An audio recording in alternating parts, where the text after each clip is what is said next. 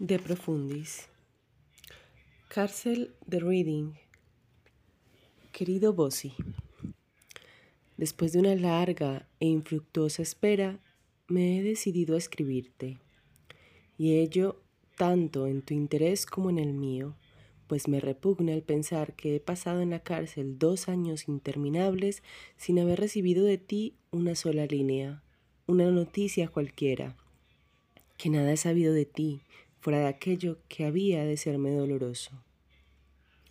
Nuestra trágica amistad, en extremo lamentable, ha terminado para mí de un modo funesto y para ti con escándalo público. Empero, el recuerdo de nuestra antigua amistad me abandona raramente y siento honda tristeza al pensar que mi corazón, antes henchido de amor, está ya para siempre lleno de maldiciones, amargura y desprecio. Y tú mismo sientes seguramente en el fondo de tu alma que es preferible escribirme a mí, que me hallo en la soledad de la vida carcelaria, que no publicar sin mi autorización cartas mías o dedicarme poesías, también sin permiso ninguno. Y esto, aunque el mundo nada sepa de las frases afligidas o apasionadas, de los remordimientos de conciencia o de la indiferencia que te place ostentar en respuesta o justificación. En esta carta he de escribir acerca de tu vida y la mía, del pasado y del porvenir, de unas dulzuras convertidas en amarguras y de unas amarguras que quizá lleguen a convertirse en alegrías Habrá seguramente muchas cosas que han de herir, de hacer sangrar tu vanidad. Si así fuese, reléela hasta que esta vanidad tuya quede muerta. Si encuentras en ella algo que creas te acusa injustamente, no olvides esto, que se deben agradecer aquellas culpas por las cuales uno puede ser injustamente acusado. Y si algún párrafo aislado te arrasa los ojos en lágrimas, Llora cual lloramos aquí en la cárcel, en donde ni de día ni de noche se ahorran las lágrimas. Esto es lo único que puede salvarte. Mas, si vas a quejarte a tu madre, cual lo hiciste en otro tiempo, del desprecio que manifestaba por ti en mi carta a Robbie, para que tu madre te mime y te arrulle, para satisfacción de tu propio orgullo, entonces estás perdido sin remedio. Que en cuanto encuentres una disculpa a tu conducta, encontrarás ciento y volverás a ser absolutamente el mismo de antes. Sigues sosteniendo, como hiciste en tu respuesta a Robbie, que yo te achaco móviles indignos. Ah, si móviles jamás los tuviste en la vida. Tuviste únicamente apetitos, un móvil es un fin espiritual. Sigues alegando que estás muy joven, que eras muy joven cuando empezó nuestra amistad. Si de algo pecaste, no fue de inexperiencia, sino de todo lo contrario. Ya hacía tiempo que habías dejado atrás la aurora de tu juventud, con su vello sutil, su luz nítida y pura, su impaciente y cándida alegría. Con harta rapidez, a pasos agigantados, pasaste del romanticismo al realismo. Ya eras preso del arroyo y de cuanto en él bulle. Esta fue la causa de aquel disgusto en el cual recurriste a mí y en que yo, por compasión y bondad, te ayudé tan imprudentemente con relación a lo que en este mundo se entiende por imprudencia. Has de leer esta carta desde la primera hasta la última letra, aunque cada palabra te penetre como si fuese fuego o como el bisturí del cirujano. Es preciso que con ella la carne delicada sangre o se abrace. Piensa que el, que el loco que ven los dioses es completamente distinto de aquel que ven los hombres aquel que nada sabe de las formas del arte, de la expresión, del proceso de la evolución del pensamiento, de la magnificencia del verso latino, de la sonora armonía del griego, rico en vocales, de la escultura toscana y de la lírica isabelina, podrá, sí, ser exquisitamente discreto. La verdadera locura de la que se mofan o con la que se juegan los dioses es la que se ignora a sí misma. Así fui yo durante demasiado tiempo y así fuiste tú. No lo seas ya más. No te asustes. El mayor de los vicios es la ligereza. Todo lo que llega hasta la conciencia es justo. Piensa también que si te causa pena leer esto, harto más me causa a mí el escribirlo. Las potencias ignotas han sido muy benévolas contigo. Te han permitido ver los vicios, esas formas trágicas de la vida, como se divisa la sombra en un espejo. La cabeza de Medusa, aquella que convierte en piedra a los seres vivientes, tú no la has visto sino en el espejo. Tú has seguido caminando libre y entre flores. A mí me han arrebatado el hermoso mundo del color y del movimiento. Quiero empezar por decirte que me hago terribles reproches. Sí, ahora, aquí sentado en esta celda lóbrega, vestido con este traje de presidiario, ahora que soy un hombre deshonrado, aniquilado, me hago terribles reproches. Durante estas noches atroces, cruzadas por accesos de terror, durante estos días tan largos y uniformes, me hago reproches terribles. Me reprocho el haber dejado embargar por completo mi vida por una amistad que no tenía por objeto principal la creación y contemplación de la belleza. Desde un principio nos hallábamos separados por un abismo demasiado profundo. En el colegio fuiste holgazán y en la universidad algo todavía peor.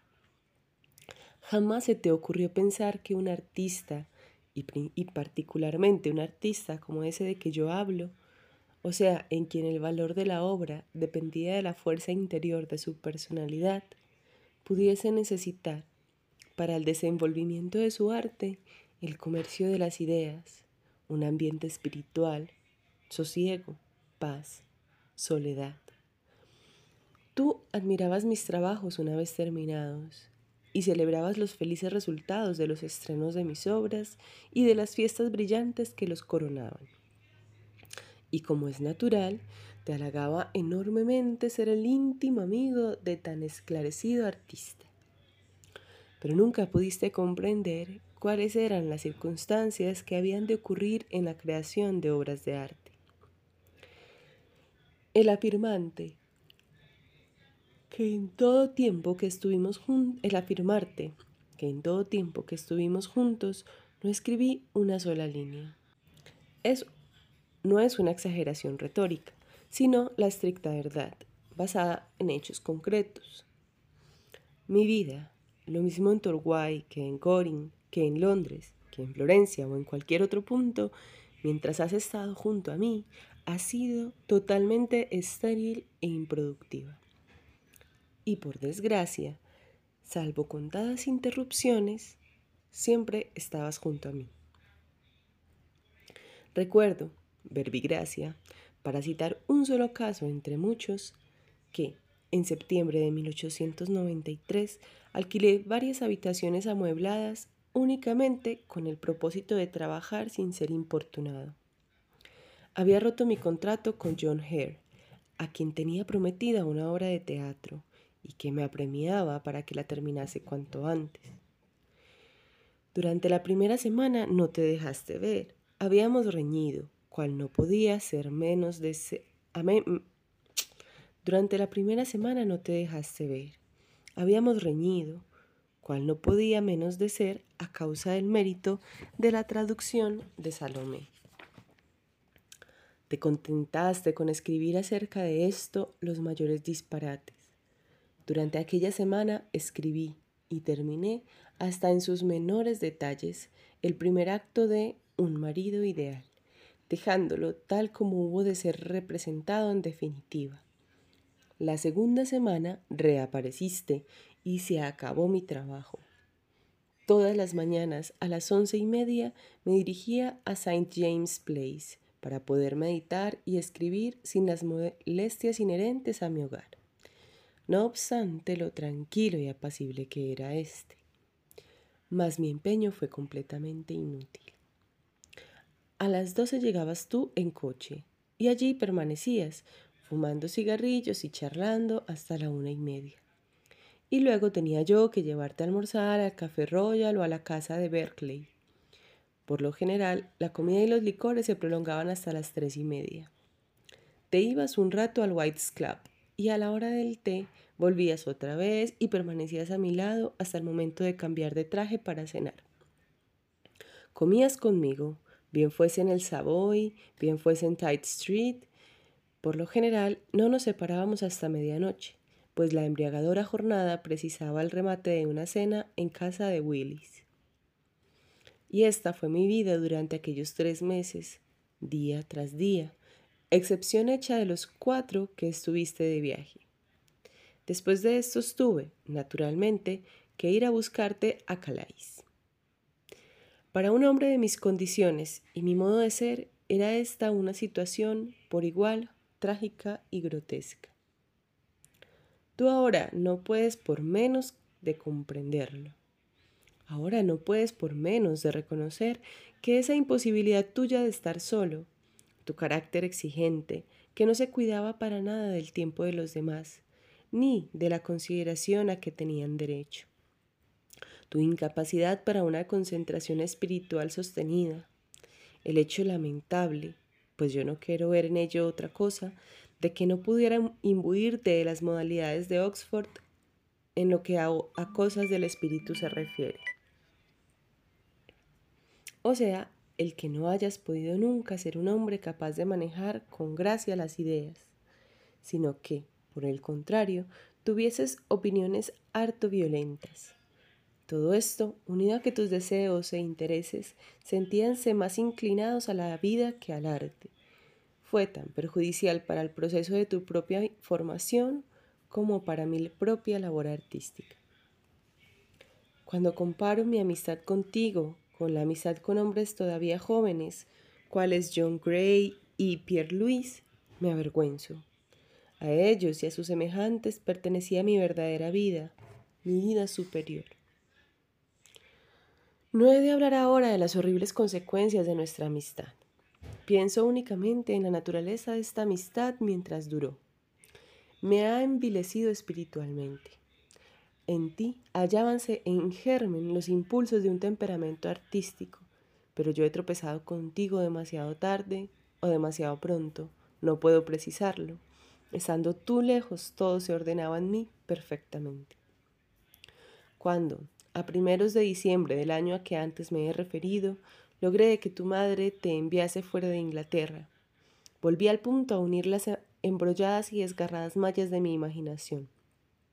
Volví a recobrar el dominio sobre mi vida, y no solo terminé los tres actos que faltaban de un marido ideal, sino que ideé además otras dos obras de índole totalmente distinta, la tragedia florentina y la santa cortesana, y llegué casi a darles cima.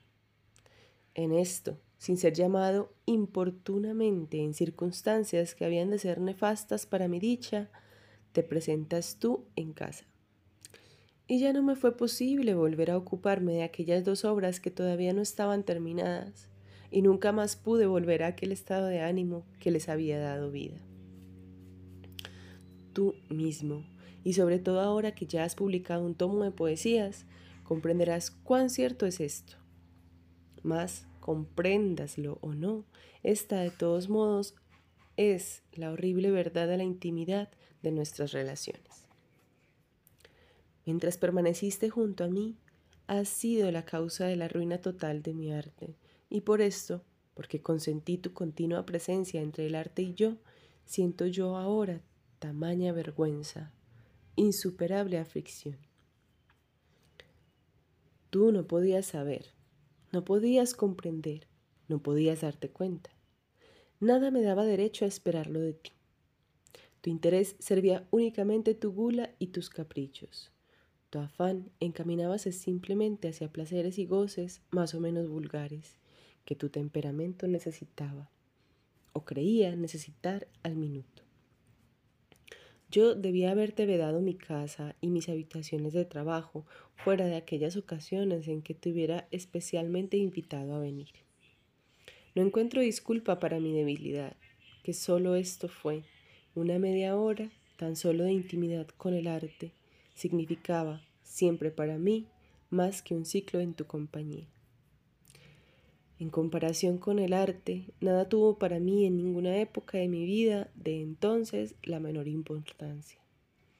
Más, para el artista, el tener una debilidad que paraliza la imaginación equivale a cometer un crimen.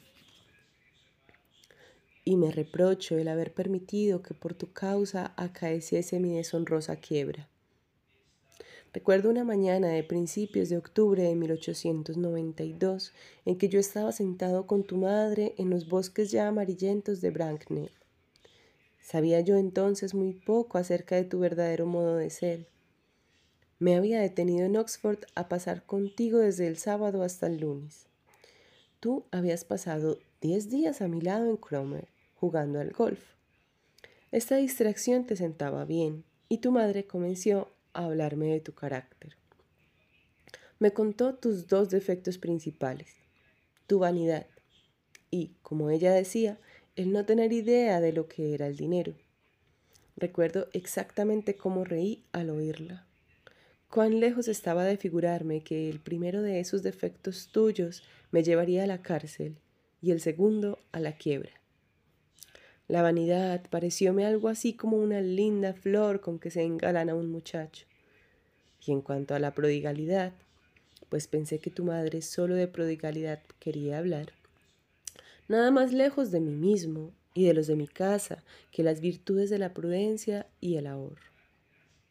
Pero apenas si tenía nuestra amistad un mes más y ya iba yo comprendiendo lo que realmente quería dar a entender tu madre tu perseverancia en una existencia de inconsciencia de inconsiderada dilapidación, tus continuas exigencias de dinero, esa pretensión tuya de que yo había de sufragar todas tus diversiones, me hallase o no a tu lado, acarreándome, después de algún tiempo, dificultades económicas muy serias. Y lo que hacía además para mí aún menos interesante ese monótono libertinaje fue el que, al tiempo que tú intervenías cada vez más empeñada y enconadamente en mi vida, el dinero gastábase casi únicamente para satisfacer el placer de comer, beber u otros de igual índole. De cuando en cuando es un placer el tener una mesa con las notas rojas de los vinos y las rosas, pero tú sobrepasaste las normas del buen gusto y de la moderación. Pediste sin delicadeza y recibiste sin gratitud. Poco a poco fuiste pensando que tenías como un derecho a vivir a mi costa y en una orgía desenfrenada, a la cual no estabas acostumbrado, ni mucho menos, con lo que tu concupiscencia se exacerbaba progresivamente. Por último, cuando se te dio mal el juego en un casino de Argel, me telegrafiaste simplemente el día siguiente a Londres, donde, para que ingresara en tu cuenta del banco la suma perdida, y ya no volviste a acordarte para nada del asunto. Al decirte yo ahora que, desde el otoño de 1892 hasta mi entrada en la cárcel, he gastado contigo y para ti más de cinco mil libras en dinero efectivo, amén de las deudas contraídas, podrás darte cuenta de la clase de la vida que quisiste llevar a toda costa. ¿Crees que exagero? Mi gasto diario en Londres por almuerzo, comida, cena, diversiones, coches y demás oscilaba ordinariamente entre 12 y 20 libras. El gasto semanal estaba naturalmente en relación con ello, o sea que oscilaba entre 80 y 130 libras. En los tres meses que pasamos en Goring, mis gastos, incluido, claro está, el alquiler de la casa, ascendieron a 1.340 libras. Paso a paso hube de recorrer con el síndico de la quiebra cada partida de mi vida. Aquello fue horrible. Una vida sencilla, con el pensamiento volando a gran altura. Era, en todo caso, una vida ideal que tú no hubieras sabido comprender. Más tamaño despilfarro era una vergüenza para ambos. Una de las comidas más deliciosas que recuerdo es una que celebramos Robbie y yo en un pequeño café en Soho. Vino a costar aproximadamente en chelines lo que costaban por lo general en libras las comidas que yo te pagaba a ti. De aquella comida con Robbie nació el primero y mejor de todos mis diálogos idea, título, acción, forma, todo, concibióse ante un menú de tres francos cincuenta céntimos. De aquellos frívolos festines celebrados en tu compañía no quedaba nada, fuera de la impresión de haber comido y bebido en exceso. Y el que yo me doblegase a tus caprichos había de ser pernicioso aún para ti mismo. Eso bien lo sabes tú ahora. Ello te hizo ser con frecuencia exigente, a veces harto desconsiderado, siempre poco amable. En demasiadas ocasiones, el obsequiarte fue menguada alegría, un honor excesivamente parco. Te olvidabas. No diré que de las fórmulas corteses del agradecimiento, pues una estrecha amistad no entiende de tales fórmulas, pero sí sencillamente del encanto de estar en grata compañía del placer de una conversación agradable y de todas las dulzuras del trato humano que hacen que la vida merezca ser amada y melodiosa, cual la música, que no tolera ninguna desafinación hasta en los lugares menos armoniosos o más callados. Y aunque tal vez te sorprenda el que alguien, en la terrible situación en que me encuentro, haga diferencias entre los motivos de bochorno, he de declarar con toda franqueza que aquella locura de tirar todo el dinero por ti y de conseguir que dilapidases mi fortuna, perjudicándonos a ambos, me da a mí e infunde en mi opinión, a mi quiebra, un matiz de bajo libertinaje que recrudece mi rubor.